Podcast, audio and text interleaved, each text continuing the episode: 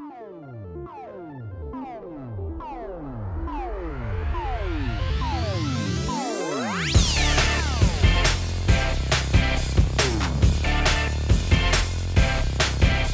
Fala pessoal, tudo bem com vocês? Estamos começando aqui o 26 episódio do A Semana em Jogo, a melhor fonte de informação para você saber o que rolou no mundo dos games nessa semana. Aqui quem fala com vocês é o arroba Bacon e comigo hoje sempre a gente tem o Felipe Lins. Olá pessoal, tudo bom? O Caio Nogueira. Fala galerinha dos gamers. E o Dabu, bu, bu, bu, bu, bu. Skater! Nossa senhora, meu Deus. Bom, depois dessa estourada de áudio absurda aí, fica ligado que no episódio de hoje a gente vai ter... Segundo dados da audiência das lives de quarentena, E3 agora significa: eita, estamos enrascados. Game Pass não é lucrativo, mas não se preocupem porque a própria Microsoft não acha isso um problema. Requisitos de Horizon Zero Dawn do PC são divulgados e faz o jogo parecer mais de PS5 do que de PS4. Activision disse ao gamer tudo o que ele gosta de escutar ao revelar que Charlie Brown Jr. estará na trilha do próximo Tony Hawk.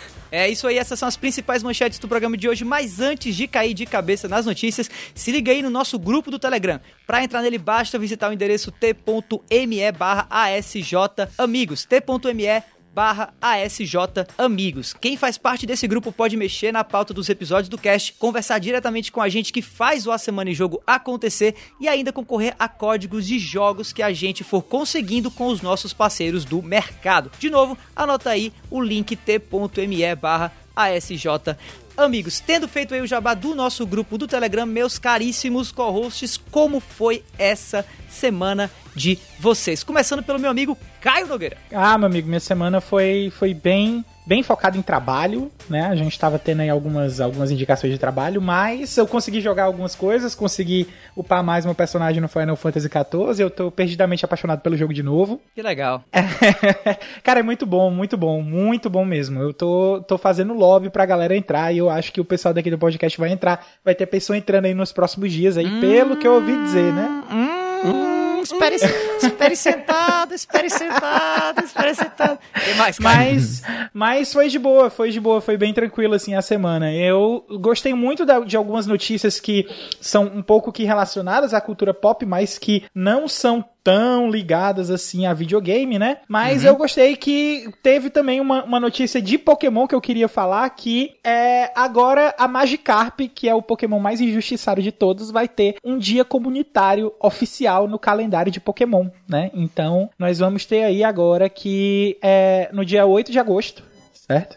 Vai ser o dia comunitário da Magikarp. Então, para você que é treinador de Pokémon, então Praise the Magikarp. Muito bom. Praise the fucking Magikarp. E você, caríssimo Bernardo Dabu, como foi a sua semana? O que você traz pra mesa aqui do A Semana em Jogo? Cara, essa semana foi uma semana muito atípica porque eu não tive tanto tempo de jogar. Eu só joguei um pouquinho o Destiny de sempre, né? Porque uhum. não pode faltar. Não pode faltar o Destiny. Aí agora eu tô nessa noia de jogar PVP competitivo porque eu tô atrás de um título muito específico e tá sendo horrível. Mas tá sendo ótimo, mas tá sendo horrível. é... mas eu, eu, eu, eu me esbarrei com umas curiosidades aqui que eu, que eu queria trazer, porque eu sou um, uma adição recente ao A Semana do Jogo, mas isso não quer dizer que eu não tenha escutado episódios anteriores. Oh, e eu lembro olha. quando vocês comentaram sobre a, a mudança de preço do Horizon Zero Dawn pra PC, né? Uhum. Que teve toda aquela questão que mudou o preço, porque a galera tava usando VPN para comprar o jogo no Brasil que tava mais barato. Tá? Uhum. Então, parece que a Steam tá finalmente começando a se mover quanto a isso. Agora a Steam vai precisar que você faça uma compra com um método de pagamento da região que você está tentando acessar a loja. Hum. Entendeu? Então, digamos assim, se você é do Peru e quer comprar no Brasil o Horizon Zero Dawn a 90 reais, você teria que pagar com um método de pagamento brasileiro. Provavelmente boleto é garantido que vai funcionar, mas você precisaria, por exemplo, de um cartão de crédito brasileiro, se você quisesse é, não pagar boleto, né? Coisas uhum. assim. Então, tipo, eu acho que isso é um passo na direção certa, mas, pô, vamos abaixar o preço desse Horizon aí de novo, na moral. Não é? Faltou, essa, faltou só essa parte aí do negócio. É, exatamente. Tá bem caro. É, é, cara. Não, 200 reais pra um jogo que já lançou é tipo. Vocês já falaram muito sobre isso, mas é, é, essencialmente a minha opinião é essa. Tipo, 200 reais pra um jogo que já foi lançado antes, não, obrigado. É verdade. Além disso, eu vou trazer uma curiosidade aqui que eu vi também. Eu, eu acessei hoje o Steam Charts mais cedo, que é um site que ele, ele rastreia várias informações sobre Steam. E, cara, eu me deparei com uma coisa curiosa. Chutem vocês quais são os cinco jogos mais jogados da Steam. tá? Dota. Nossa. Minecraft. Sim, correto. Minecraft não é da Steam, é da mas Steam. boa tentativa. É, não tem V. Minecraft na Steam, É, mas é, Halo, Dota, Halo Master mais. Chief Collection, Grounded. Não, não. GTA Bom chute, mas não. Quase, mas não. GTA Vamos 4. lá, eu, eu vou, eu vou ajudar vocês. Eu vou ajudar GTA vocês. 3. V. GTA 2. G- Aí que tá, GTA V tá em sexto. Porque os top 5 são Counter-Strike Global Offensive em primeiro, porque Hum. óbvio. Dota 2 em segundo, novamente, Valve, nenhuma surpresa. Terceiro, PlayerUnknown Battlegrounds, o que pra mim é um, é um choque, assim, porque pra mim esse jogo já não tinha, não, não carregava tanto peso. O quarto, eu queria estar brincando, mas é sério. Football Manager 2020. É, FMzão. É, rapaz. Uh, bom demais, FMzão. Cara, e o quinto lugar, Destiny 2.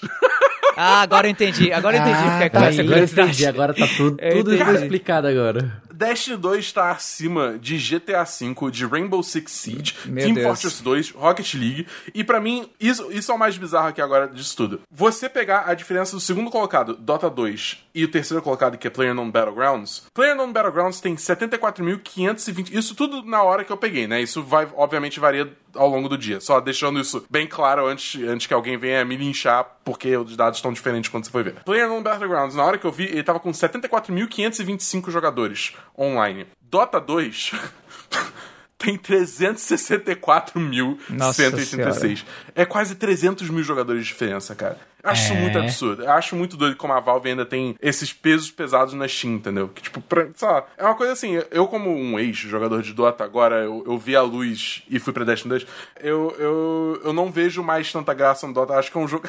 Todo mundo mexendo a cabeça aqui na câmera. Meu Não. Deus do céu, meu Deus do céu. Eu acho que você não viu a luz, amigo. Cara, eu, eu, saí, eu saí do D2 e fui pro D2, cara. Foi a melhor decisão da. Imagine se Dota fosse um jogo bom. Enfim, grande Felipe Liz, fale aí, meu amigo, como foi a sua semana aí pra gente aqui no A Semana em Jogo. Cara, a semana foi um pouco fraca em jogos, né? Por conta da, de algumas coisas de trabalho e também ainda tô me recuperando aí fisicamente. Mas eu consegui jogar, avançar bastante no Yakuza Zero. Tô amando esse jogo. Puta que pariu. Eu estou, já me convenci, inclusive, a comprar o 7 assim que ele lançar, porque ele vai ser turn-based ao invés de um É. jogo de beat'em up. E a parte que não é de combate é absolutamente sensacional. Tudo nele é maravilhoso. Ele vai ser ainda tema de um Backlog Game Club. Então fiquem ligados aí que em breve a gente vai destrinchar o Yakuza Zero, falar um pouco, um pouco não, né? Uma hora sobre ele aí, que vai ser legal. Eu também joguei um pouco mais de The Last of Us 2, não avancei muito, mas avancei. E eu comecei a ouvir essa semana um podcast novo chamado, chama O Que Eu Perdi. Ele é de uma amiga minha, que é a Kleb Santos. Ela... No, perdeu os anos 80 e 90 porque como filha de, de pais evangélicos muito ultra conservadores, interessante. ela não assistia nada, não assistiu nenhum desenho, não assistiu Power Rangers, essas coisas que a ela, gente ela, ela maratonava o Edir Macedo. é, nem isso, nem via TV, mal via TV, eu acho. E, e aí o que acontece é que ela perdeu esses anos, foram, foram vazios de conteúdo de, de, de cultura pop. Então ela tá agora fazendo esse podcast que com as indicações da gente, nós temos dado muitas dicas pra ela, ó, assiste Samurai Wars, assiste Shurato, assiste isso, um bocado de coisa legal, Uhum. bacana. Aí ela vai lá, assiste e depois ela grava um episódio de podcast pra comentar o que, que ela achou, o que, que foi legal, o que, que que ela achou esquisito. Gente, como é que vocês gostavam disso nos anos? É muito engraçado, é muito divertido. Eu tô adorando. O primeiro episódio saiu hoje, é dia 30 do 7 que a gente tá gravando. Então, você vê aí no seu, no seu feed no dia de lançamento desse podcast, que vai ser no dia 2, tá vendo? No dia 2 ou dia 1 Domingo, dia 2. E aí você já fica ligado que já tem esse episódio pra você ouvir. E pode contar aí que o link vai estar na descrição, né? Isso, a gente pode deixar o link, inclusive, na descrição. E falando agora da minha semana aqui, cara, é, minha semana, quando eu não tenho muito tempo assim, ela basicamente se resume a jogar o game da semana que eu vou levar pro Vale a Pena Jogar, né? E essa semana começou com, com um pouquinho de Grounded, mas terminou com a notícia aí de Cuphead no PlayStation 4, que logo que eu vi, é, eu dei uma pesquisada, dei uma avaliada e vou falar de Cuphead. Na verdade, já falei, né? Tá gravado o episódio, você pode conferir aí no Vale a Pena Jogar, meu outro podcast de reviews, em que eu falo sobre Cuphead no PlayStation 4. Não é um título necessariamente novo, mas é novo pra quem tá no PlayStation 4, né? E eu notei que houve aí uma um aumento, né, uma insurgência muito grande de pessoas na internet buscando saber sobre esse jogo. Então, para aproveitar esse hype, porque eu sou um cara movido a tendências e tal, é, ouve aí se você tem PlayStation 4 e ainda não conhece Cuphead, o que é que eu achei de Cuphead no PlayStation 4 e se vale a pena jogar o game, beleza? Dito isso, vamos nessa pro primeiro bloco de notícias do episódio de hoje do A Semana em Jogo.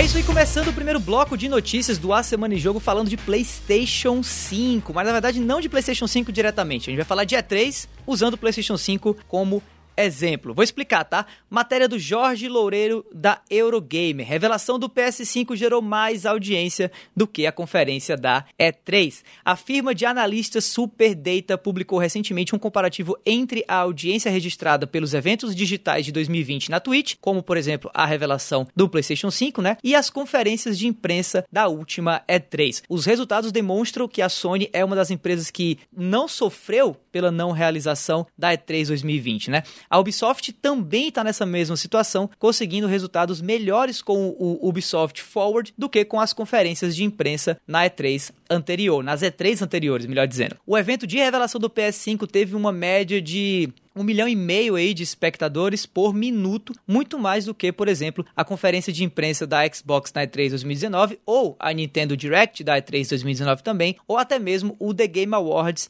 do ano passado. Já a Ubisoft Forward né, registrou um milhão de espectadores por minuto na Twitch também, mais do que a média de espectadores por minuto da E3 2019 mas nem todo evento digital conseguiu registrar melhores resultados. O PC Gaming Show, por exemplo, teve uma audiência menor em 2020 do que em 2019. E aí eu posso colocar para vocês aí na, como eu sempre coloco, né? A gente sempre coloca nos comentários, melhor dizendo, na, na descrição do episódio, os links para você conferir essa pesquisa super legal da Super Data. E falando aí nesse lance de evento e coisa e tal, fica aqui a minha indicação, a nossa, na verdade, né, para você conferir o cast especial que tá no feed do A Semana em Jogo sobre o projeto do Able Gamers aqui no Brasil. Se você, como a gente aqui, quer ver esse meio gamer sendo cada vez mais inclusivo e tendo espaço para cada vez mais pessoas poderem jogar, dá uma ouvida aí nesse cast especial sobre acessibilidade no mundo dos jogos e depois fala pra gente o que você achou lá no nosso Twitter ou no Instagram. Beleza? Então é isso, meus caros co-hosts, o que é que vocês acham sobre essa notícia? Será que realmente esse era o prego que faltava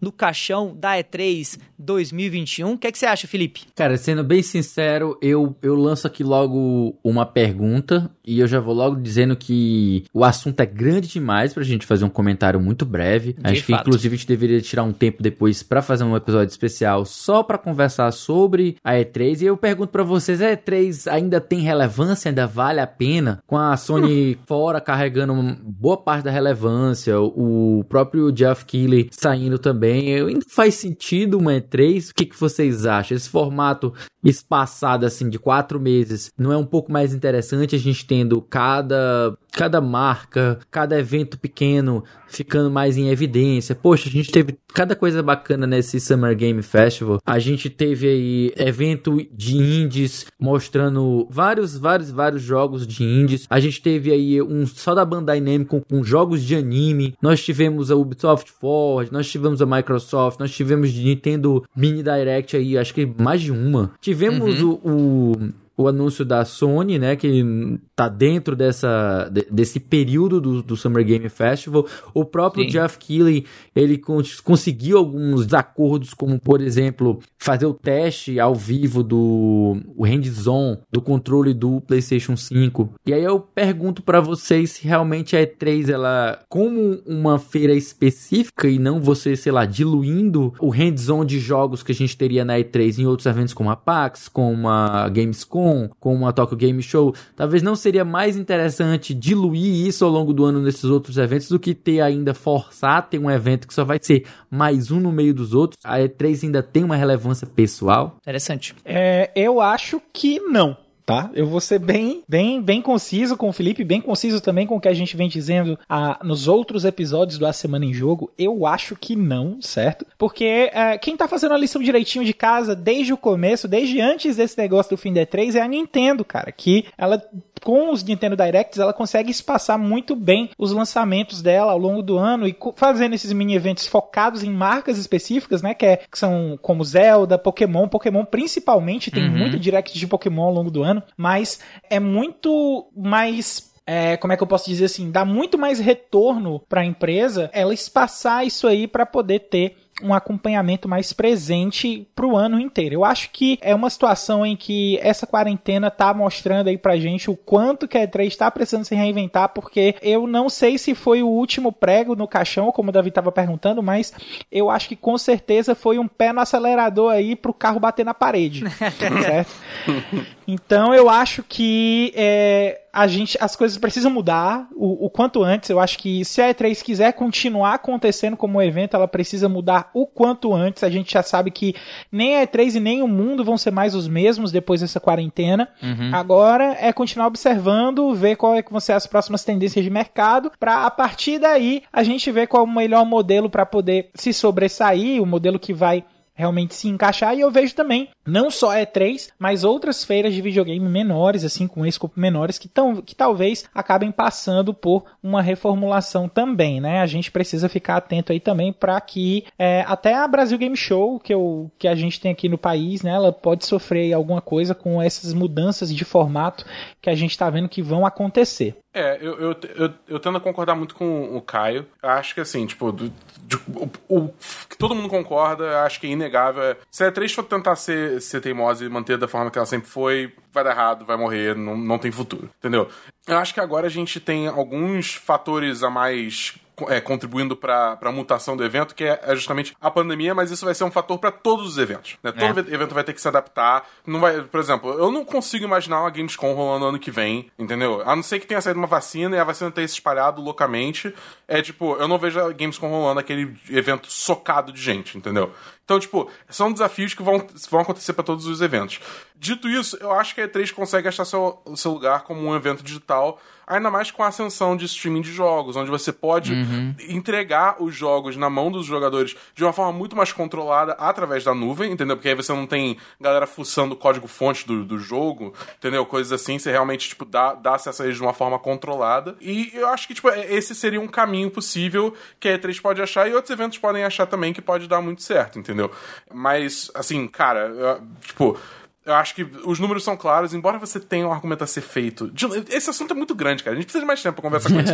Mas é, é, é, é, existe um argumento a ser feito falando que os consoles novos também chamaram muita gente pra essas streams. Eu acho que é um argumento válido a ser feito e vale a análise. É, eu acho que, tipo, ainda assim é uma diferença grande o suficiente que não, não, é, só, não é só isso. Entendeu? É tipo a descentralização dos eventos, a dessaturação em relação ao tempo ajudou muito a galera a se interessar mais por esses eventos, o que mostra mais uma vez que a E3 está perdendo cada vez mais relevância, entendeu? É, é. Socado de gente é uma expressão muito boa, né, cara? Na moral. É, bom, pra finalizar esse papo aqui, eu quero trazer mais um convidado, sim, o meu queridíssimo aí, PH Santos, crítico de cinema e que recentemente fez um conteúdo muito massa sobre The Last of Us lá no canal dele. Eu tava falando com ele esses dias e sobre a participação dele no podcast do Flow e tudo mais. E eu lembrei que ele comentou, tanto lá quanto comigo também, sobre esse assunto, né, do crescimento do streaming sobre o mercado de cinema. E daí eu decidi perguntar para ele como que ele vê isso acontecendo no meio dos games também. Fala aí, PH. Olá, Davi. Olá, ouvintes. Perguntas difíceis, respostas mais difíceis ainda. Primeiro, assim, eu não acho que o, cinema vai acabar por conta do streaming. Eu só acho que vai passar por uma, uma transformação profunda, talvez, vai, uma, uma transformação impactante, né? É, na verdade, está passando, a gente já está vivendo essa era, nós já somos história, história sendo escrita nesse minuto. Com relação aos games, e aí existem acho que três caminhos aí, né? Eu não sei como é que o streaming ele ajuda diretamente o game em si, o videogame, o ato de jogar uma vez que as pessoas já jogam de casa, né? Já jogam on demand, na hora que querem, já escolhem a hora de começar e parar na maioria dos casos, digamos assim. Então, tem esse fator profundo de modificação que o streaming traz para o cinema, pelo cinema ser algo que você vai atrás, que você vai em busca de, né? Que não é o caso aí dos jogos. Porém, do ponto de vista de. Vamos, vamos colocar assim, da portabilidade dos games, eu acho que o streaming, não agora, mas no futuro, pode aí sim também fazer uma mudança bem profunda. Imagine um, futuro onde o nosso celular, e eu não estou dizendo um futuro muito distante, não. Talvez nós estejamos vivendo a última geração dos consoles. Isso eu estou analisando apenas é, com a minha visão técnica, tá? Eu não, eu não sou gamer, não sou jogador, não sou nada disso. Mas imaginemos que na nossa mão, o nosso smartphone, seja tudo aquilo que a gente precisa para literalmente tudo. para você jogar, para você trabalhar, para você é, postar fotos é, no Instagram, para você mandar nudes, etc. Então, assim, imagine que esse, esse celular ele é autossuficiente. Autossuficiente médio. Imagine então que você chega em casa, pluga esse celular num dock e, por sua vez, esse dock tem uma GPU. Pronto você a partir de agora tem um videogame. Só que armazenamento não vai fazer mais sentido, uma vez que nós teremos internets cada vez mais velozes, né? Cada vez mais, não digo nem velozes, assim, com a latência cada vez mais baixa. E aí, dessa forma, em vez de baixarmos o jogo e mantermos ele ali no nosso celular, a gente simplesmente o joga na nuvem, o joga via streaming. E aí, os jogos poderão passar por uma modificação, pois imagine que a gente possa jogar esse jogo no celular e depois continuar esse jogo na TV com experiências parecidas. Daí talvez o, os jogos independentes eles saibam lidar melhor com isso e haverão aqueles jogos que realmente só dá para jogar na TV, somente dá para jogar com a experiência completa, digamos assim. Então talvez a percepção que o stream traz para mim, enquanto o cara do cinema, seja essa, de que a gente escolha cada vez mais quando que a gente pode fazer as nossas o que a gente quer, as nossas coisas, né? Aquilo que a gente deseja fazer. Se eu estou numa viagem e quero jogar, que assim seja. Não que eu precise comprar um Switch para isso mas que eu simplesmente jogue o jogo que eu quiser. Seja ele The Last of Us, seja ele Clash Royale, por que não? Entendeu a percepção? Aí porque muita gente vai dizer, não, pega, mas tá aí, o Switch já resolve isso e tal. Não, não, não. O Switch começou isso. Começou. Mas é esse bichinho aqui nas nossas mãos, esse celular que pode mudar realmente o jogo. E essa é a percepção aliada com a do streaming, de que o streaming pode fazer a gente realmente ter uma portabilidade e essa internet estando em todo canto. Eu acho que esse pode ser um dos maiores impactos fazendo um trabalho de futurologia e me baseando no que o cinema, né, tá apresentando hoje aí com essa mudança, com essa literal portabilidade. Hoje eu assisto o filme aonde eu quiser, na hora que eu quiser, do jeito que eu quiser. Isso é muito legal. Espero que os gamers passem por isso também. Forte abraço a todos, voltamos aí com o programa. Davi, muito obrigado pelo convite. Um cheiro. Valeu pegar e falando de streaming, né, de serviços e tal, vamos falar aí talvez do serviço de games que mais vem chamando a atenção e que talvez vire um pepino para dona, quem sabe, no futuro. Matéria do Breno Deolindo do DNM. Game Pass ainda não é tão lucrativo para a Microsoft, diz chefe de marketing. Aaron Greenberg, chefe de marketing da Xbox, comentou mais sobre o Game Pass e seus retornos financeiros em entrevista ao podcast What's Good Games. Ele explica que neste momento a intenção da Microsoft é agregar cada vez mais valor ao Game Pass e incentivar o chamado marketing boca a boca. Abre aspas aqui pro Aaron. Podemos criar o quanto for de propagandas e assets, mas se vocês falarem para um de seus melhores amigos o seguinte: olha, você precisa assinar o Game Pass, isso é bem mais eficiente do que qualquer marketing que eu possa fazer. No fim das contas, pensamos que o longo prazo é a coisa certa para esse negócio. No curto prazo, o Game Pass não é uma grande jogada de lucro, mas pensamos que ele pode ser bom para todos no longo prazo. Para quem está preocupado com as finanças da Microsoft, tá? É importante dizer que a empresa valeu aí, recentemente mais de um trilhão e meio de dólares. E o Greenberg acalma, inclusive, na entrevista os ânimos, né? E garante que há espaço para fazer algumas apostas aqui e acolá. Abre aspas para ele de novo. Nós sempre damos risadas quando escutamos coisas assim, né? Ou seja, pessoas se preocupando com a situação da Microsoft. Por favor, não se preocupem conosco. Fecha aspas. Daí, antes de passar a palavra para vocês aí da mesa do nosso podcast, eu tenho uma questão interessante aí, né, que eu, eu, eu, notei, é em relação aos desenvolvedores indie, já que boa parte dos títulos do Game Pass são jogos indie, né? Daí, como eu conheço alguém que é especialista total nesse assunto, eu fui lá perguntar ao meu amigo Max Palaro, que é o cara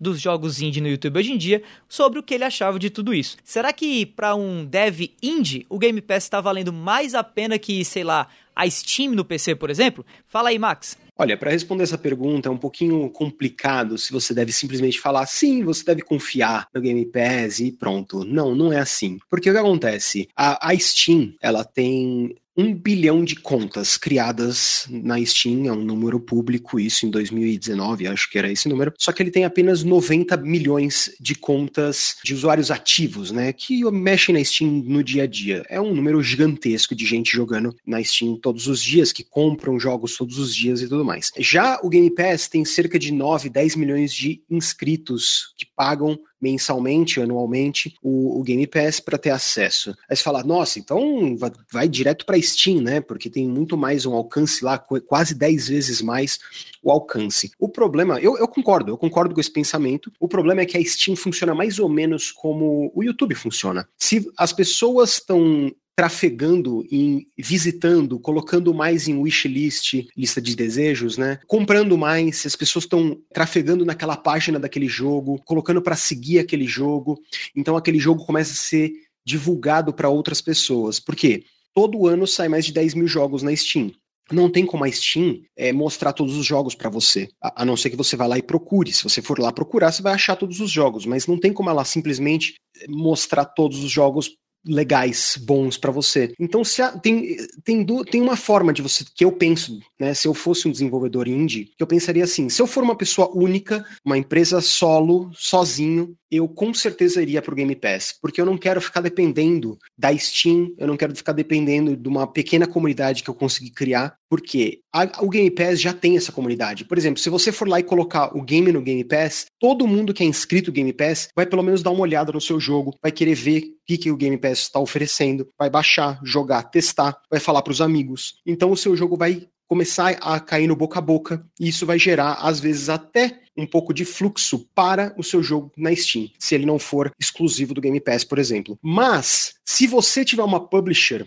envolvida, por exemplo, não sei, uma publisher grande, sei lá, Devolver, alguma coisa assim, que está publicando um jogo. Ela é muito boa fazendo marketing antes do lançamento. Então eu acho que não vale a pena eu acho que vale a pena ir direto para Steam porque tem um alcance maior. Porque antes do jogo chegar na, na mão do consumidor final, antes de começar a venda, a Devolver, por exemplo, ou qualquer outra publisher que seja competente, na área de marketing antes da venda, já vai estar tá com. A Steam já vai começar a rodar muito antes. Ou seja, quando o jogo chegar na Steam, esse jogo talvez tenha muito mais impacto do que 10 milhões de usuários que a Game Pass consegue influenciar. Então, depende muito da forma como o jogo, né? Como o desenvolvedor tem por trás. Se você é um cara que não tem muito como falar do seu jogo para ninguém, eu iria com o Game Pass com certeza. Agora, se você tem uma empresa por trás ajudando com a parte de marketing, eu iria com a Steam. Acho que é isso que eu faria.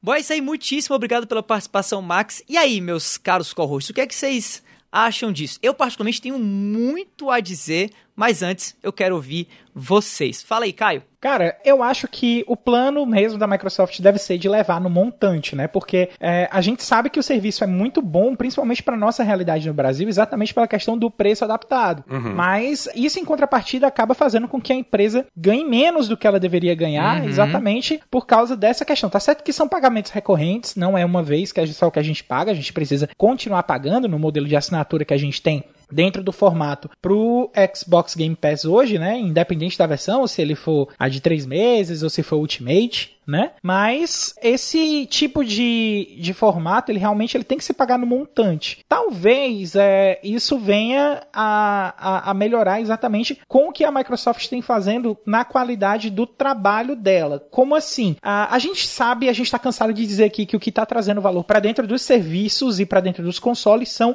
os jogos exclusivos. E eu acho que a Microsoft, no momento em que ela começar a colocar mais exclusivo dentro e exclusivos de peso, coisas que a galera que que realmente queira jogar, talvez até jogos aí de Xbox 360 que são exclusivos, ou os outros Gears of War, não sei. Mas ela é injetar jogos dentro do serviço, vai chamar mais a atenção de mais gente, vai fazer com que mais gente compre e assine a, a, a ideia do Game Pass e no finalmente vai fazer com que a Microsoft ganhe mais dinheiro, né? Eu acho que é realmente uma questão aí de estratégia que a Microsoft tem que pensar. Eu acho também que vai ser alguma coisa mais a longo prazo mesmo, esse curto prazo até mesmo, pela questão de carta de jogos exclusivos que a, a Xbox tem dentro do serviço. Não é uma coisa tão grande, mas que eu vejo muito futuro para futuro, sim. Dabu, é, fala pra mim, o Game Pass vai ser a estratégia campeã da Microsoft nessa próxima geração? Cara, eu, eu já falei isso aqui antes, ou se não foi aqui, foi no Salto Play. Eu, eu, eu falo isso pra todo lugar que me dá oportunidade. Essa é a, a melhor proposta de valor que a gente tem no mercado de jogos hoje em dia. Entendeu? É, é, o que você paga menos e mais recebe. Ponto. Final. Não tem. Sony não fez nada parecido. A EA tenta fazer com o EA, é, o EA Access, o Origin Access lá, e não consegue porque ela não bota os novos lançamentos lá. A Microsoft tá botando todos os exclusivos dela no primeiro dia de lançamento já no Game Pass. Tá ligado? Ninguém mais tá fazendo isso. Então, isso, por natureza, vai chamar muita gente. Especialmente quando você começa a lançar títulos gigantescos como Halo Infinite no dia de lançamento nesse serviço. Uhum. Entendeu? Então é tipo, é que nem o Caio falou, eles querem ganhar no volume, entendeu? É. E eles vão continuar adicionando jogos o tempo todo sem parar e botando promoção pra galera ter um gostinho e. Putz, esqueci de, de, de cancelar minha assinatura esse mês. Vou ficar mais um. Vou Isso. ficar mais um. E vai nessa, entendeu? É porque isso é clássico também. É, é- então, assim, eu acho que é isso. É, tipo, é, é uma estratégia. Não é pra pegar todo o dinheiro de de volta investido a curto prazo, entendeu? É um bagulho pra, tipo, ir acumulando gente, acumulando gente a longo prazo, ganhando dinheiro, cada vez mais dinheiro. É uma coisa que vai realmente vai escalando com o tempo e quanto mais pessoas vão entrando, entendeu? Então eu acho que é uma, é uma coisa assim que, a- salvo a Valve ou a Sony ou até a Nintendo aparecer com alguma outra é, é, opção de, de serviço de assinatura que nem esse, com uma proposta ainda melhor, eu acho que a a Microsoft tá com faca e queijo na mão pra, tipo, arrasar nessa próxima geração. Até porque isso também vai movimentar consoles da nova geração, você pode ter certeza disso. Entendeu? Porque a galera vai querer jogar os últimos lançamentos, aí não vai ter pro Xbox é, One, aí, putz, eu vou ter que comprar um Series S ou Series X, ou seja lá qual for o nome, que essa nomenclatura é horrível, e aí pra poder jogar os jogos novos, que ainda, mais, ainda vai ser mais barato que comprar um PC Gamer do zero, entendeu? É isso aí. Lee, quanto tempo aí pra gente ver uma concorrente da Microsoft com alguma coisa parecida com o Game Pass? Cara, eu fosse apostar, acho que talvez a Sony ela seja pressionada a talvez revitalizar, expandir, tornar de alguma maneira mais relevante o serviço do PS Now. Mas assim, pra ser bem sincero, eu não veria nem a Nintendo e nem algo similar no PC, pelo menos não por parte da Valve, sabe? A Valve ela, Uhum. ela é uma empresa que ela está num, num momento muito confortável. Ela é a líder total, tem uma maior fatia de mercado de comércio de jogos no PC, né, o digital. Então eu não vejo ela sendo ameaçada sequer pela Epic Games ainda, antes dela começar a pensar em algo desse sentido, né? E eu quero deixar bem claro aqui com o meu comentário geral à notícia, é que o ponto chave dessa matéria é que ele ainda não é tão lucrativo. Ele deixa É bem verdade. claro que o serviço ele é lucrativo, ele só não é tão lucrativo quanto poderia ser. E eu acho até legal porque você vendo a, a, a notícia original, a entrevista original, você vai perceber que tem uma tonalidade que não é aquela de, de aquele teor corporativo, aquele linguajar corporativo de lucratividade, de Ele exploração. fala na boa, né? Isso, é de uma maneira, parece que o cara tá falando com, com de uma forma muito mais humana, sabe? Uhum. É uma mensagem mais positiva. Ele fala, "Ah, não é como se a gente quisesse explorar os nossos consumidores, não é que- como se a gente precisasse maximizar lucros. A gente vê isso nesse momento como uma estratégia a longo prazo, porque ela vai, ela vai dando pouco lucro, mas a gente vai conquistando o nosso cliente, que eu acho que é a melhor estratégia que a, a Microsoft poderia adotar, justamente por ela não ter, como a gente já bateu nessa tecla várias vezes, exclusivos de tanto peso, assim, que, que gerem tanto buzz. Acho que são jogos excelentes, todos eles, mas não geram tanto buzz como a gente vê aí Google Trends, essas coisas assim, quanto os jogos da Sony específico e também da Nintendo. E aí eu, eu, eu até gostaria de, de, de pontuar que a Microsoft, ela tem adotado essa postura muito mais inclusiva, ela vem se importando com todo mundo, seja no console, seja no PC, seja no celular, através de iniciativa como o xCloud, iniciativas como o Game Play Pass, Play Anywhere, né? E a gente também até como a gente fez essa entrevista, episódio especial que a gente lançou ontem, Uhum. Verdade. Também é muito interessante que ela é a única empresa, a Microsoft, que está ativamente fazendo hardware específico para pessoas com necessidades especiais. Então é Verdade. de longe o maior e mais abrangente uso do termo inclusivo que a gente tem na indústria hoje Uhum. na atualidade, né? E aí a gente É. tem mais um ponto a se considerar, que para fechar aqui o, o, o meu comentário, até me alongando aqui, peço perdão, é que o Game Pass ele não exclui a venda de jogos individualmente. A gente tem, apesar do Game Pass, os jogos da Microsoft aí estão no top de vendas do, do Steam atualmente. O Halo Master Chief Collection, o Sea of Thieves e até o mesmo novíssimo Grounded, eles estão aí como top de vendas. Fora que a gente tem aí declaração de desenvolvedores que eles têm enaltecido o serviço, dizendo que não, não só tem tido bons resultados dentro do, do catálogo, mas também quando os jogos deles saem do catálogo, o pessoal, para manter aquele jogo para sempre, vão lá e compram, seja na própria Xbox, seja na Epic, seja na Steam, eles dão uma forma de adquirir aquele jogo e manter dentro de suas bibliotecas para toda a eternidade, né? Pra, De Uhum. maneira definitiva. É bom para todo É. mundo, cara. É bom para todo mundo. É, assim, é, antes de qualquer coisa, esse é um assunto muito complexo e que dá um podcast inteiro, só ele, né? Mas assim. Dá, com certeza. é, dentro do, do- do tempo aqui que eu tenho pra falar, antes de a gente passar pro segundo bloco de notícias, cara, isso que o Felipe fez agora foi fantástico. Listou tudo: Xbox Play Anywhere, Smart Delivery, Game Pass, a questão de acessibilidade. Não, assim, é indiscutível que a Microsoft, pelo menos nos últimos anos, e eu acho que pros próximos também, vai ser a marca mais orientada ao consumidor, né? Ou orientada pelo consumidor, pelo que o consumidor quer, né? Pelo desejo do consumidor, a nível es- especialmente de serviços, mas também não só nisso, né? Em hardware também, ao que tudo indica, né? E eu acho que essa é uma estratégia fenomenal. É claro que a gente tenta sempre criticar para olhar, né, aonde que aonde que tá o problema com isso, ou aonde que isso pode dar ah, algum tipo de erro lá na frente. Pelo menos eu acho muito importante a gente como consumidor e também como analista, né, da, do que tá acontecendo, olhar os poréns da coisa, né, as nuances, os vieses e tal. Eu, eu realmente acho que o Game Pass é uma, uma estratégia muito campeã, muito vencedora, mas eu discuto um pouco esse elemento da lucratividade, sabe? Uma estratégia que não é tão lucrativa assim, mas que lucra alguma coisa, porém que não atinge as expectativas dos shareholders, é, do próprio da própria diretoria, do próprio conselho da Microsoft e tal, essa pode ser uma estratégia que lá na frente pode ser dada de uma maneira que o consumidor não goste. Eu acho importantíssimo a gente valorizar o que a Microsoft está fazendo agora com o Game Pass, exatamente para passar um sinal para o mercado, quem sabe até forçando assim a Sony a fazer algo parecido, que é uma estratégia em prol do consumidor, né? Isso aí é indiscutível, mas eu também me questiono um pouco por que, que ainda nenhum concorrente direto da Microsoft criou alguma coisa parecida com o Game Pass, sabe? Isso tá me deixando assim maluco e eu tô perdendo o sono imaginando o porquê disso não tá acontecendo e talvez a gente como consumidor mesmo saiba o motivo disso logo mais em alguma coisa que não agrade muito, né, dentro desse contexto inteiro.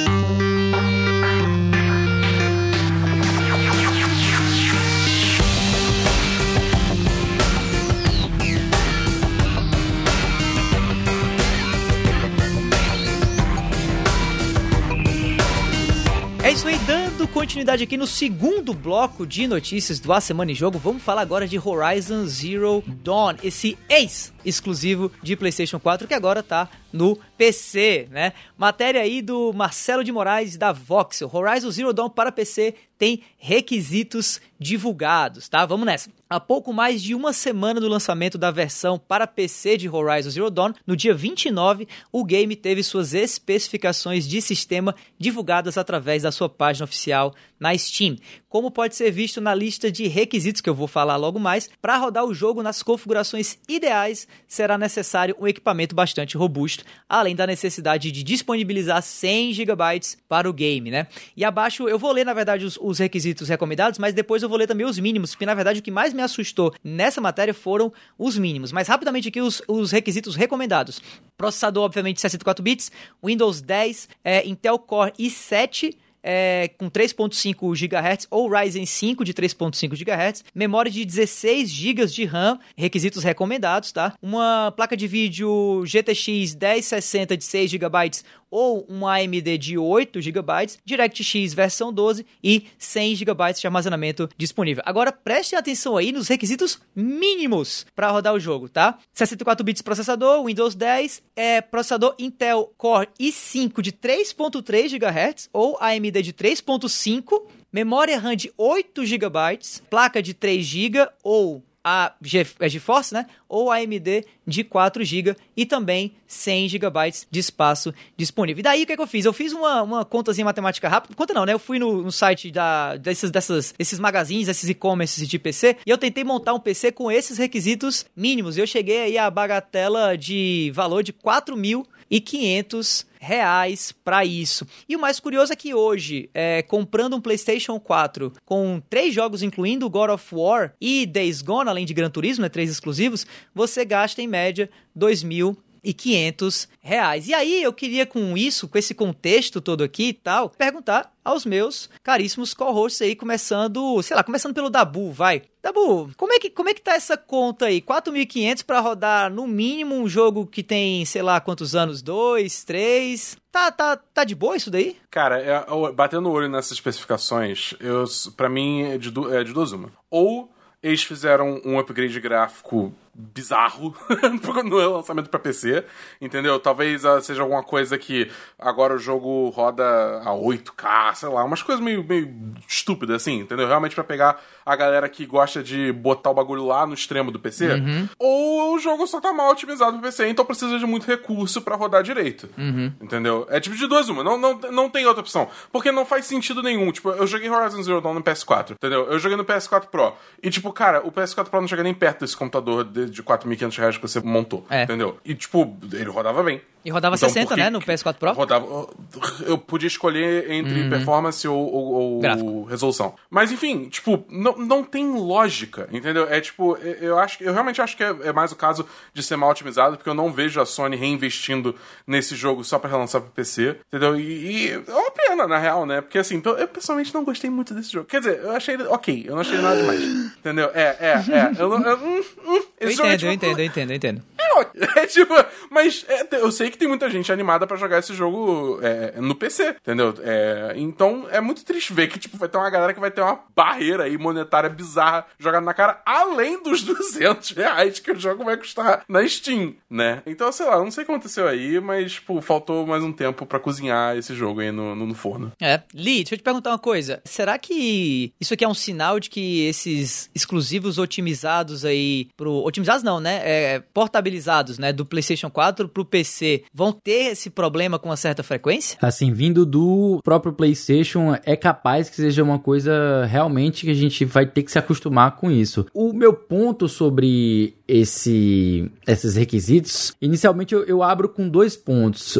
Primeiro, só em relação a, ao padrão, né? Porque a gente na notícia não diz, e não sei se ele está se baseando essas configurações mínimas e recomendadas para fazer 4K ou se ele já hum. ainda está considerando em 1080. Porque se ele for 1080, realmente está bem pesado. Se ele for para 4K, então a gente já pode ver que ele já está um pouco mais condizente com a realidade do 4K, sabe? E aí tem isso a considerar. E também, só levando em consideração a sua pesquisa que você fez atualmente, houve um preço, um aumento generalizado de é. preços muito recente agora no início da pandemia, que vou te contar, fez com que as peças de computador disparassem e ficassem bem salgadas. E a gente só vai ver isso aí se transmitir para o console quando a gente for ver aí a nova geração, muito provavelmente. E aí, em relação às configs, eu, eu, eu tô bem olhando elas, cara, é mais ou menos o que eu esperaria de um porte de um jogo que não foi feito pensado pro PC. Sendo bem uhum. sincero aqui, a engine, que é a décima, né, ela foi, ela foi pensada para o PS4, ela foi otimizada para o PlayStation 4. Então, na conjuntura atual, é fácil dizer que essas configs são relativamente até comuns entre os entusiastas da plataforma. Se você for olhar para essas, pra, tanto para as mínimas como as recomendadas, elas não parecem longe de uma realidade global que a gente tem de pesquisas recentes, né? O próprio Steam faz um levantamento de hardware que é, é perene, ela sempre está pesquisando e sempre divulgando essas, essas informações. No último que foi feito em junho agora de 2020, a GPU mais comum é justamente a 1060, que é que ele está colocando uhum. aí.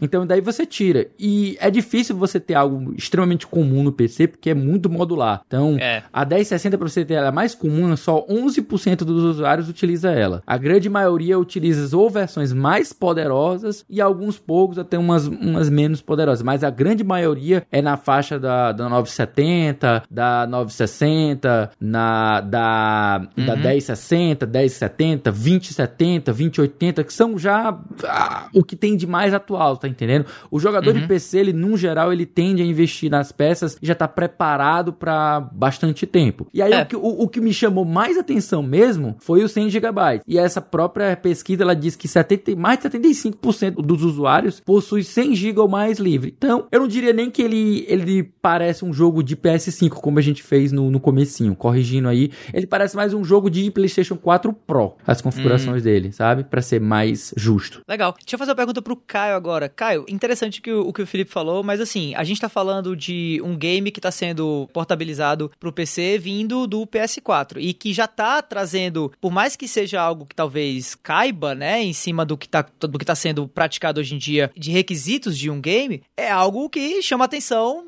pelas, pelas configurações mínimas não serem tão mínimas assim. E aí eu te pergunto como é que como é que fica a próxima geração? Porque muitos inclusive aqui no Brasil não vão comprar um Xbox Series X ou um PlayStation 5 com o argumento de que os jogos nesses consoles vão sair no PC. Mas e se eles saírem de um nível desse de Horizon Zero Dawn para cima com os valores aí de PC, de peças de PC que estão cada vez mais caros? Como que fica? Bom, aí a gente tem um problemaço certo? Porque atualmente a gente está lidando já com uma economia que está bastante abalada, né? O dólar está, acho que o valor mais alto da. Na, na, faixa dos valores mais altos, né? Porque ele já teve mais alto do que está agora. Mas a gente tem um, um dólar que está extremamente valorizado, que o Felipe já apontou também, que encarece muito as peças de computador, deixa a, ainda mais complicado para a gente manter esse hobby como se fosse uma coisa mais fácil de manter do que eram, como por exemplo, há dois, três anos atrás, porque foi nesse período aí que o dólar sofreu essa oscilação e vai deixar tudo ainda mais caro, tudo ainda mais difícil de ser acessado. Embora isso seja um padrão de jogo da Sony, né? uhum. né? A gente tá vendo aí que os outros jogos, talvez das outras marcas, não vá exigir uma coisa tão grande, né? Até mesmo porque a tendência ainda tá meio que se mantendo aí para o que a gente tá esperando de um jogo third party, como ah, tá certo que as specs ainda não foram anunciadas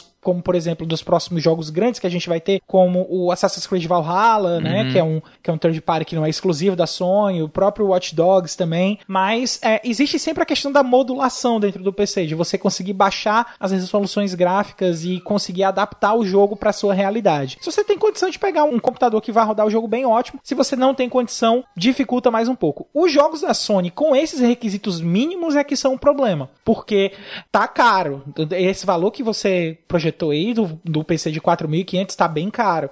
Não é algo que o pessoal vai resolver com facilidade. Mas a gente ainda não sabe como é que vão ficar dos outros produtores, né? Então a gente precisa aguardar, ver como é que vai ser isso aí. E principalmente, por salvaguarda, economiza, cara. É. Se você vai ficar alguma coisa no computador, economiza, guarda um dinheirinho aí, porque a tendência é que a coisa fique ainda mais cara. Sempre tenta guardar dinheiro para repor uma peça que tá funcionando. se essa peça quebra. É verdade. verdade. Você, é verdade. Se você não tiver dinheiro pra, pra repor ela, já era, entendeu? Então tem essa tem noção disso também. É sempre bom você ter dinheiro guardado para isso. São as, as dores e os prazeres do PC, né? Exatamente. E, e, bom, saído desse assunto aí mais truncado de specs, bits e bytes para algo mais, mais leve, né? Como skate, sol e vento na cara. Tony Hawk Pro Skater 1 mais 2, One Plus 2, eu nunca sei falar o nome do título desse jogo, terá músicas de Charlie, na verdade música, né? De Charlie Brown Jr., matéria do Diego Lima da IGN Brasil para nossa alegria aqui, né? A Activision confirmou que o compilado de remasterizações Tony Hawk Pro Skater 1 mais 2 ou One Plus 2 Remastered terá uma música da banda brasileira Charlie Brown Jr., Confisco, do álbum preço curto, prazo longo. No primeiro semestre de 2020, pouco após o anúncio das novas versões de Tony Hawk Pro Skater, fãs iniciaram uma campanha para que Chorão, fundador do Charlie Brown Jr., né,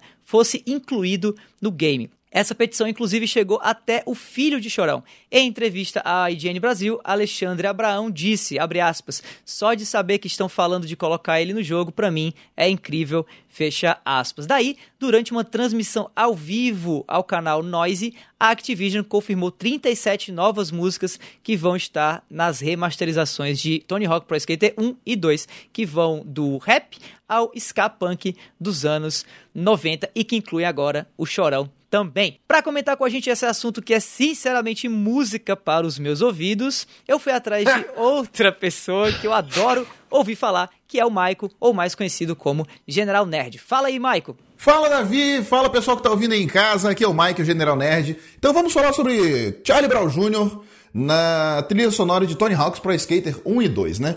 Que quando saiu a notícia de que teríamos o jogo, pô, todo mundo ficou pedindo, chorão, chorão no, no, no elenco, chorão, por favor, alguém faz chorão, tiveram... Fizemos aí a, a, a, as petições online, não sei o que, o próprio Bob Burnquist queria pedir para colocarem um chorão no elenco de personagens, e seria, convenhamos, né, uma ideia do caralho, de tão foda que seria. Pô, imagina, que homenagem tanto pros fãs da, da, da banda, como quando a gente pensa o quão, quão seria natural ter o Chorão como um personagem no jogo. Beleza, mas infelizmente a gente não conseguiu. Mas eu acredito muito que ter uma música de Charlie Brown Jr. na trilha sonora oficial do jogo, cara, é uma coisa que o próprio Chorão deveria ter. iria ficar muito feliz se ele pudesse. Se ele tivesse ainda entre nós, né, e pudesse ver isso. Eu acho que ele ficaria orgulhosíssimo. Porque, né, Charlie Brown, skate, tá tudo ali junto e a gente sabe o quanto, o, o quanto isso deixaria ele orgulhoso. Infelizmente ele não tá mais entre nós, mas a, a, a, esse, esse orgulho, acho que passa para nós fãs, né? Tanto fãs do jogo, quanto fãs da banda, quanto. Que é, é, é uma mistura de nostalgias, né? Uma mistura de nostalgia jogar Tony Hawk Pro Skater 1 e 2, que são jogos que foi, ficaram muito conhecidos pela. primeiro, pela jogabilidade, né? Maravilhosa, que é nostálgico que só Jesus Cristo na causa, que vendo esse ah, só de falar Tony Hawk Pro Skater 2, já vem o barulhinho do PlayStation na minha cabeça. E outra coisa que era, que era incrível era a trilha sonora de, de Tony Hawk's Pro Skater 1 e 2. Eu gosto mais do 2, tá? Só pra deixar claro aqui. E aí agora a gente pega essa nostalgia de, de Tony Hawk's 2 e 1 e coloca a nostalgia de ouvir Charlie Brown Jr. Então eu acho que é o casamento perfeito, cara. Eu, eu como brasileiro, eu como fã do rock nacional, eu ali, como, como um ouvinte de Charlie Brown Jr., eu, eu, eu me sinto muito orgulhoso, não sei vocês, mas eu me sinto muito orgulhoso de saber que tem ali uma, uma música do nosso Brasilzão, tem uma música que combina com o jogo e uma trilha sonora tão importante quanto a trilha sonora de Tony Hawk's Pro Skater 1 e 2.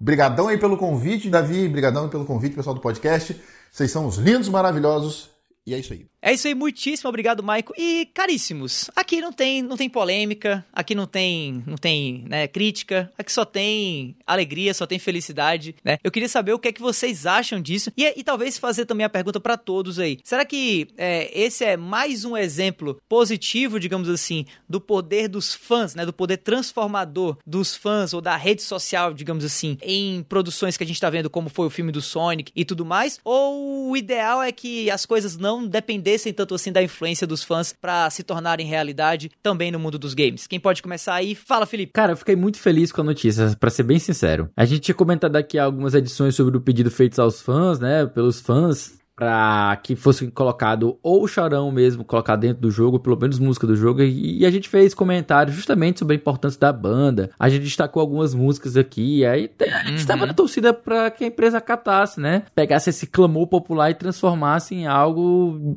vendável, né? Seria bom para ela, seria bom pra gente, não, não é um problemão. Ainda bem que esse ouvido aí foi dado ao público brasileiro, e eu acho que é significativo sim. Acho muito legal quando a gente tá falando de remake, quando o público dá um feedback que é correto sobre algo que foi mostrado e não tá legal, quando a empresa faz esse exercício de, de reflexão e vê que não se trata de, de chatice dos fãs, é o caso especificamente também do Sonic, os fãs uhum. falaram, cara, tá feio, não tem nada a ver com o Sonic, Tá muito ruim isso aí, cara. O Sonic é pra ter uma outra pegada, não esse negócio horroroso que tá aí. aí eles assim, tudo bem, vamos refazer. Ouviram os fãs, os fãs ficaram felizes em ter sido atendidos e não boicotaram o filme. O filme teve boas críticas falando sobre ele, tudo de bom. E a mesma coisa aí vai ser esse esse remake aí do, do Tony Hawks. Eu, pra ser bem sincero, eu que eu não sou muito fã da franquia, eu fiquei realmente convencido a comprar esse remake, tanto pela nostalgia, também como para agradecer pelo gesto carinhoso que a Activision Verdade. surpreendentemente resolveu fazer, né? Não é comum a Activision ser assim tão pró-consumidor, mas dessa vez eu tenho que dar o braço a torcer. É, Carinho e Activision não andam muito lado a lado, né? Mas e você, Caio? Você achou que foi, foi um carinho, foi um afago, foi uma calorosa passada de mão aí no cabelo? Isso que a Activision fez com os fãs de Charlie Brown Jr. ou com os fãs da cultura do skate? Rapaz, eu vibrei tanto quando eu vi essa notícia, mas tanto, você não faz ideia. Você não faz ideia do quanto essa notícia fez a minha semana, cara. Porque assim, realmente é muito difícil você ver a Activision tão dedicada, assim, tão devota aos fãs. E eu já tinha meio que ficado com o pé atrás, achando que alguma coisa não iria acontecer com o anúncio passado, né? Porque eles anunciaram aí uma leva de novos skatistas pro jogo, incluindo aí a Letícia Buffoni, que hoje em dia é um dos grandes expoentes do skate feminino do nosso país, e também o Riley Hawk, que é o filho do Tony Hawk, que também tá destruindo muito aí no skate, né? Agora, teve essa notícia nova das inclusões das músicas dessas 37 e não só. A música do Charlie Brown Jr., que me empolgou muito, mas também as outras músicas que foram anunciadas, né? Porque aí a gente vai ter músicas de outros jogos de Tony Hawk, como tem Sublime, como tem aí também outras bandas que já são meio que marcas registradas aí de jogar jogos esportivos de skate, bicicleta, que a gente tinha ali no tempo do PlayStation, né? Então eu acho que o Tony Hawk tá indo um pouquinho mais além do que só fazer um carinho e de trazer uma nostalgia, mas ela tá realmente homenageando aquele fenômeno que os jogos esportivos nos anos 90, né? E ali no comecinho dos anos 2000 também. Agora, eu acho, cara, eu sinceramente, assim, eu ainda boto fé que a gente pode sim, por que não? Pode sim, pode sim, me deixa sonhar. Que a gente vai ter uma aparição aí do Chorão Eita. como personagem secreto na época, como era ali o, o, o Homem-Aranha, Com certeza, tá ligado ali? Vai ter mod, vai ter mod, certeza. É, no PC. Se não tiver, os É. mods vão me satisfazerem, O cara. mod- Mas seria escolhidos. muito, muito massa se a Activision fizesse um negócio oficial desse mesmo, assim, e colocasse o Chorão como personagem secreto. E não só o Chorão, mas outros vocalistas também dessas outras bandas. É isso aí. Dabu, deixa eu te fazer uma pergunta, cara. Com essa notícia, com essa notícia aí da inclusão do, do Charlie Brown Jr., Confisco e tal, Tony Hawk's Pro Skater vai ganhar um lugar ao sol na sua prateleira virtual de games? Cara, Davi, o negócio, o negócio é o seguinte. O negócio é o seguinte. A gente tá vivendo um momento muito difícil no mundo, entendeu? É, é, é, é derrota atrás de derrota, Davi. A gente tem essa bactéria aí, esse, esse, esse micróbio, Esse entendeu? micróbio. Vamos falar palavras mais chulas. Que tá aí ah, destruindo a nossa nação. A gente tem um certo asno numa posição de poder que só faz besteira também. Então tá difícil ser um brasileiro alegre, cara. Então, no momento que vem uma vitória dessas, a gente aceita a vitória, É cara. isso aí. Então você pode ter certeza que Tony Hawk Pro Skater 1 mais 2 vai ter um lugar na minha prateleira digital. Você pode. Nossa, não- cara, eu vou jogar tanto esse jogo. Ainda bem Eu que você falou digital, porque se você falasse a prateleira normal e ela com um lugar ao sol, ia desbotar as cores. É, velho, eu Já- digital. Já Não, passei Além, por a- isso, não além de que ia demorar pra chegar nessa pandemia, né? Falei digital, Cara, falei digital. correio não tá entregando aqui em casa. Eu nunca Nossa, o meu jogo. Deus céu, cara. Que coisa triste. Meu pai eterno, que coisa triste. Cara, eu, eu também tô achando muito legal essa notícia. Sinceramente, é, eu sou fanzaço da franquia Tony Hawk. Inclusive, pra mim, talvez para os que estão ouvindo agora que jogaram na época, ninguém fala Tony Hawk, todo mundo fala Tony Hanks. Então eu sou fanático por Tony Hanks. Acho, acho uma franquia do cacete. É, fico muito triste pelo que a Activision fez com ela ao longo dos anos, mas ao mesmo tempo passou, tá tudo bem, tá tudo bom agora que ela vai trazer de volta o, a fina flor, digamos assim, de Tony Hawk, né? Que é o 1 e o 2, com a Vicarious Visions, né? Sendo inclusive o estúdio por trás do remake, que é um, um estúdio que vem se garantindo muito nesse aspecto, e agora trazendo ainda o Chorão aí, né? O Charlie Brown Jr. como, como parte da, da trilha sonora. Eu, eu tô ex- extasiadíssimo, assim. E até digo mais, eu já levanto aí, digamos, a previsão de que Tony Hawk Pro Skater One Plus 2 vai ser o jogo mais vendido aqui no Brasil do ano de 2020, tá? Será, do, que eu tô, cara? do que eu tô ouvindo de gente que nunca encostou num skate na vida, falando que vai comprar esse jogo, ou feliz pelo menos com a entrada do, do, do Charlie Brown Jr. na trilha sonora desse game, você não tem ideia. E eu acho que vai muito em cima aí do que o Dabu falou, velho. A gente tá precisando de alguma coisa pra compensar esse 7x1 diário, cara. Alguma notícia boa, pelo amor de Deus. É verdade, é verdade. Então, enquanto não sai a vacina da, da, da bactéria filha da mãe aí, a gente vai servindo aí com. É, Micróbio do caramba. Exato. A gente vai compensando com confisco jogando nos nossos videogames. E é isso aí, né? Confisco! E falando em coisas que vão demorar, né? Como o diabo dessa vacina aí e, infelizmente, Tony Hawk Pro Skater 2. Caio, o que é que eu faço se eu quiser saber, tipo, o que é que tá vindo semana que vem aí nas nossas prateleiras físicas e virtuais? Ah, meu amigo, aí se você quer saber do que vai sair agora, você precisa só se ligar na listagens dos lançamentos da semana que vem, que a gente aqui da Semana em Jogo preparou pra você.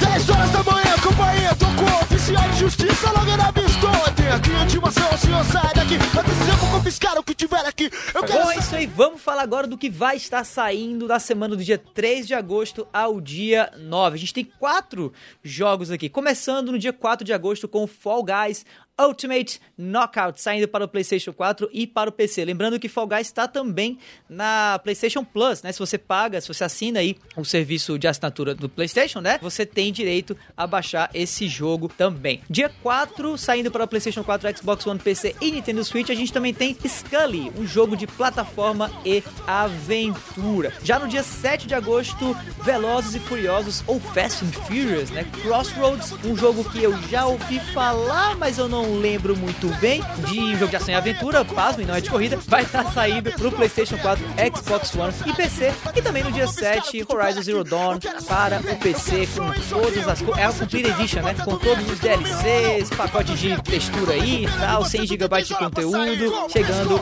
no PC para quem quiser jogar. Também no começo de cada mês, a gente aqui no Nossa Semana de Jogo traz o que é que vai estar chegando nesses serviços de jogos gratuitos, né?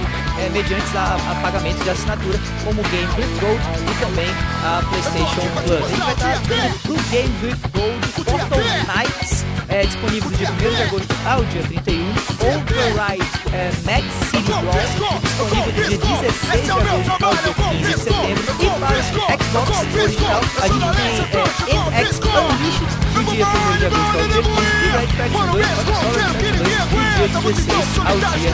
30. E se você é do lado azul da força e do lado PlayStation, você vai poder baixar e jogar sem pagar a sua PlayStation Plus, Modern Warfare 2, né, a campanha de Call of Duty Modern Warfare 2 e também Fall Guys. Além dos jogos da semana, esse quarteto aqui da Semana de Jogo tem mais um monte de conteúdos pra você ficar ligado. É ou não é, meu caro Felipe? É isso aí, toda sexta-feira tem episódio novo do Vale a Pena Jogar com o nosso queridão aqui, o Davi do Bacon, trazendo uma review de jogo que ele acabou de zerar. Falando em queridão, toda segunda-feira você escuta o Dabu no Semana dos 10, um papo entre amigos sobre os filmes, séries e jogos assistidos ou jogados durante a semana. Só procurar 10 de 10 no seu agregador de podcast favorito. Lá no Spotify você encontra um monte de conteúdo produzido pela galera do Cast Potion, o podcast com aquele já conhecido papo catedrático sobre videogames. E uma vez por mês, o Backlog Game Club traz um papo extenso, profundo, saboroso e crocante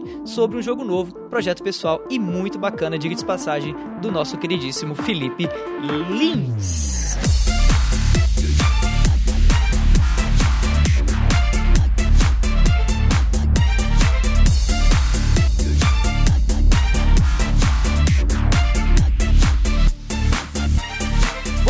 Esse foi o 26 episódio do A Semana em Jogo. Se você ouviu até aqui, olha, muitíssimo obrigado de verdade. E se você gostou desse episódio e não conhecia a gente, assina aí o feed do cast e fica ligado que semana que vem tem sempre mais. Antes de encerrar o cast, a gente deixa aqui o nosso muitíssimo obrigado também ao pessoal da IGN, Voxel, DNM e Eurogamer pelas notícias lidas nessa edição do podcast. A gente deixa aqui também o convite para quem quiser entrar no nosso grupo do Telegram e trocar uma ideia mais direta com a equipe do A Semana em Jogo. Para isso, basta acessar o link t.me barra ASJ. Amigos, a gente está esperando vocês por lá. E para finalizar, que tal seguir a gente nas redes sociais? Eu tô no arroba Davidobacon, seja no Instagram ou no Twitter. Eu tô no arroba foi o Caio, Instagram, Twitter, o que tiver arroba é essa arroba aí. Você me encontra no Instagram e no Twitter como arroba o Felipe Lee. E você me encontra no Twitter no arroba BEDabu. É isso aí, pessoal. Meu nome é Davi, eu vou ficando por aqui e a gente se vê por aí. Valeus, falou!